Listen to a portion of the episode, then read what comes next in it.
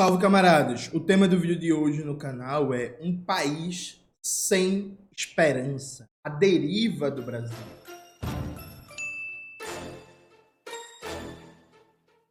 Antes de começar propriamente o tema do vídeo do canal, quero muito agradecer a você que ajuda a manter e melhorar nosso canal a partir do apoia-se.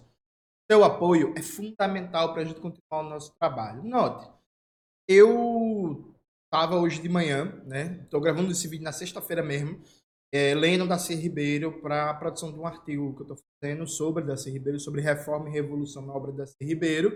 Né? E aí Darcy Ribeiro tinha muito um medo sobre o Brasil não dar certo. Isso é uma constante na obra de Darcy Ribeiro. Porque Darcy Ribeiro entende que o Brasil era um país capitalismo dependente que vivia constantes ciclos de modernização reflexa. O que, é que significa isso? Basicamente, Brasil, por ser um país subordinado na divisão internacional do trabalho, o Brasil assimilava de maneira subalterna os ciclos tecnológicos e produtivos postos no mercado mundial e adequava sua estrutura produtiva, sua produção e consumo cultural, sua dinâmica política e institucional a esse papel de proletariado externo, né? de, de fornecedor de matérias-primas, de bens primários, de plataforma de lucros extraordinários para o capital estrangeiro. Ou seja, o Brasil, um país com uma, um território gigantesco, com a geografia ótima, com abundância de recursos naturais, com um povo maravilhoso, com unidade linguística gigantesca, com a unidade cultural também muito boa, um país sem conflitos étnicos gravíssimos, dilacerantes, sem conflitos religiosos, uma unidade nacional muito firme que tem tudo, tudo, absolutamente tudo para ser uma das civilizações mais brilhantes, mais luminosas, mais encantadoras do mundo, não consegue desenvolver sua potencialidade por causa do domínio do imperialismo e da classe dominante interna. Então, Darcy tinha muito medo de o Brasil ser um país que não desse certo. Isso era uma constante na obra de Darcy. E o medo de Darcy está se realizando, gente. O Brasil é um país que está dando errado. Nós estamos dando errado.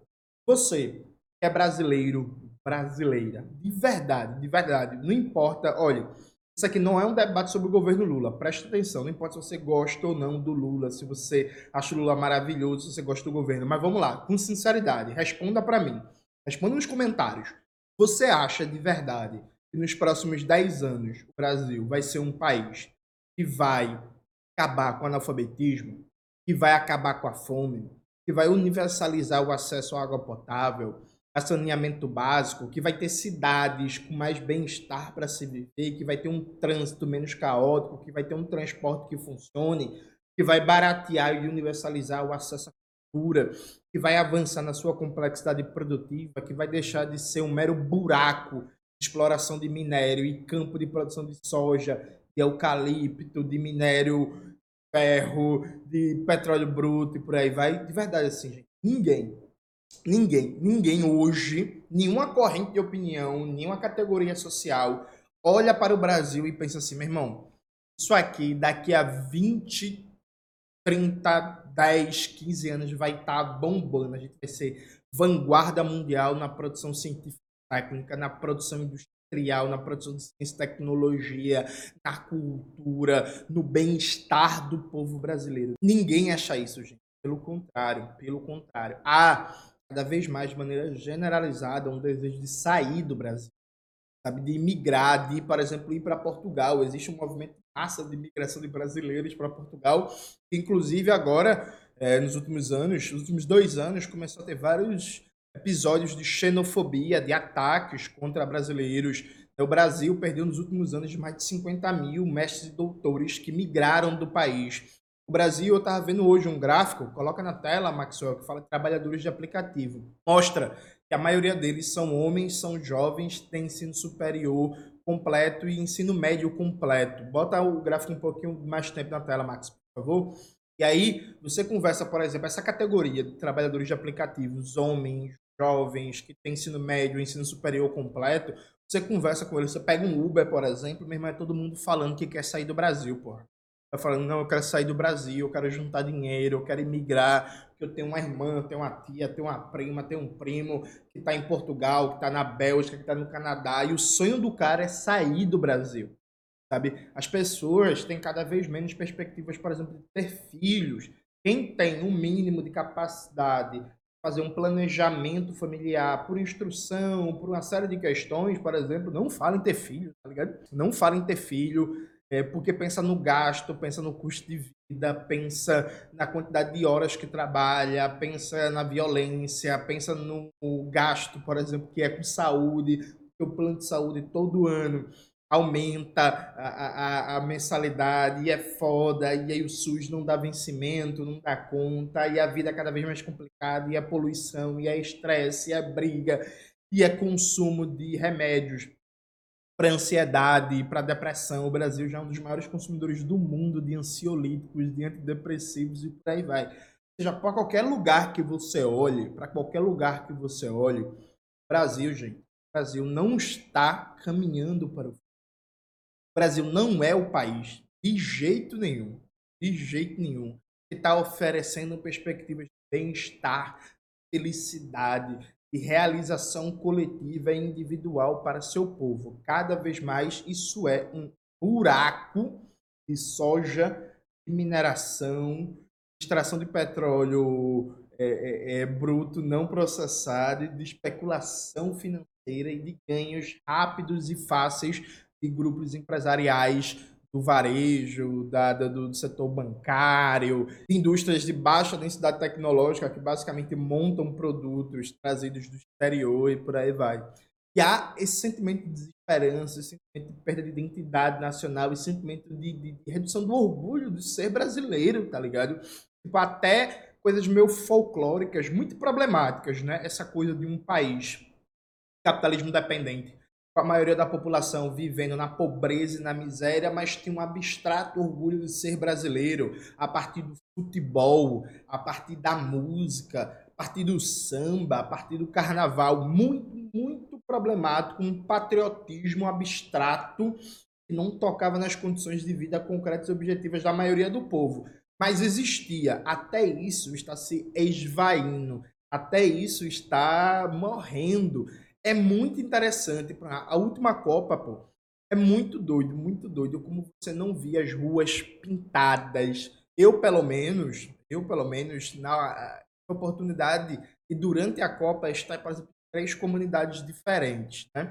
Uma delas é que eu nasci fui criada, Borborema, e as outras duas eu vou evitar falar porque eu evito estar tá propagando meu endereço. Pois bem, nenhuma delas estavam pintadas, nenhuma delas estavam decoradas, você não via a, a molecada, os jovens com a bandeira do Brasil, com a camisa do Brasil, pelo contrário, sabe? Um negócio meio que tipo, tinha, a galera para para ver o jogo, tinha bares cheios com gente vendo o jogo, mas, é, é, sabe, é, parecia, por exemplo, sei lá, um jogo importante de um campeonato brasileiro. Não tinha nada de específico sobre o Brasil, na Copa e não sei o quê.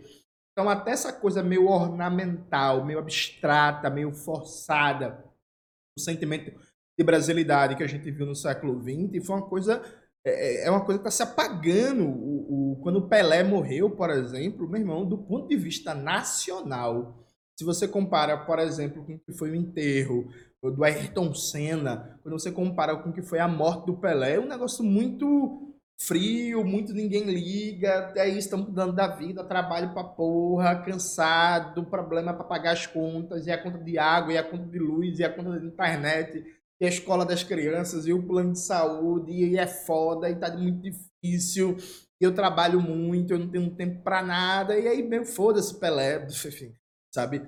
O, Brasil, ele tá numa quadra histórica de uma desesperança generalizada eu acho que isso se reflete muito no que a gente está vendo, por exemplo, agora sim vou falar de governo, no que a gente está vendo frente ao governo Lula. Eribaldo Maia, no texto dele, dizendo que a esquerda brasileira morreu, que é um texto fantástico, que eu recomendo muito, mas muito, mas muito, que todo mundo leia. Eribaldo traz algo fundamental, que é, ó bicho, entre o neoliberalismo e a revolução socialista, você tem diferentes graus de enfrentamento e de, por exemplo, montagem de política econômica. Então é falso dizer assim, ah, a revolução não está na boca, então não tem nada o que fazer agora. Ou é revolução ou neoliberalismo puro. Não. O governo Hugo Chávez não era um governo revolucionário, mas enfrentou vários aspectos da dependência neoliberal da Venezuela. O governo Evo Morales também não é um governo revolucionário. O governo Gustavo Petro, na Colômbia, agora, não é um governo revolucionário. Mas entre o neoliberalismo e a revolução socialista, há várias gradações ali no meio.